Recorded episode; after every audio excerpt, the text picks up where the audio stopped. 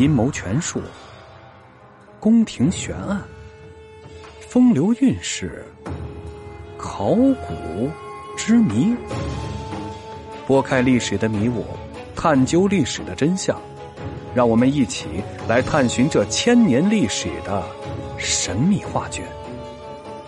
欢迎收听由东来有声为您演播的《那些个历史热搜事件背后的真相》。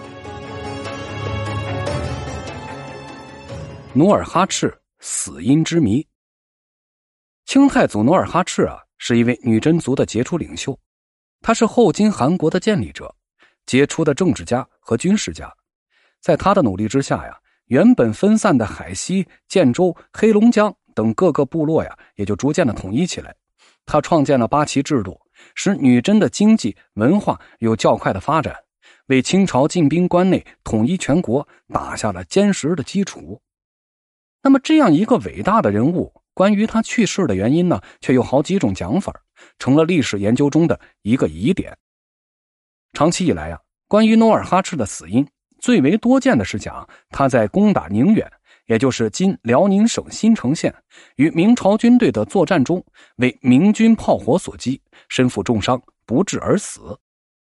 最早提出这个看法的是日本一个叫做稻叶君山的学者，他呢根据朝鲜使团翻译韩苑在明军战场上的见闻记载，认为女真在攻城时遭到了明朝袁崇焕指挥的士兵的顽强抵抗。当女真人冲到城墙脚下时，明军一齐放炮。只见炮火中的女真人是人马腾空，土石俱扬，死伤无数。努尔哈赤呢，也身负重伤，回去后啊，也就死了。而这种观点呀，也得到了许多人的认可，特别是在二十世纪五六十年代出版的一些历史书中，都赞同这种观点。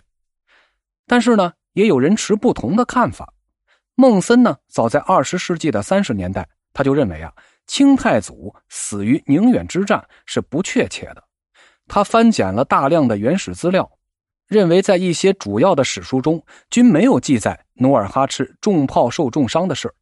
相反呢，在通记纪要中谈到努尔哈赤是居发被死。不过他的这篇文章啊，直到八十年代才发表出来，所以呢，这种观点到八十年代以后。受到了大家的重视，得到了戴毅、商鸿奎、李鸿斌等学者的支持。他们认为努尔哈赤呢是与袁崇焕率领的明军作战，是在一六二六年的正月，多次攻宁远不胜，于二月回到了沈阳。这五六月间呢，还有与科尔沁结盟的事儿活动也比较多，说明啊他根本就没受伤，更谈不上受重伤。他患的病呢，当时也称为肉毒病。即俗称的搭背疮，是一种毒疮，是老年人的危难大症，在当时的医疗水平下，那是极难治愈的。时年努尔哈赤啊，已经六十八岁，得了这样的病，那自然是十分危险的。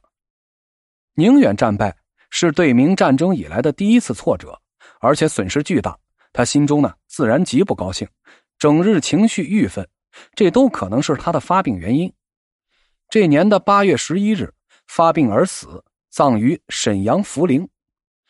持这种观点的学者呀，对受重伤的说法进行了驳斥，认为是否有韩苑这个人，即使有这个人，他是否亲眼见到了努尔哈赤受伤，这都是值得怀疑的。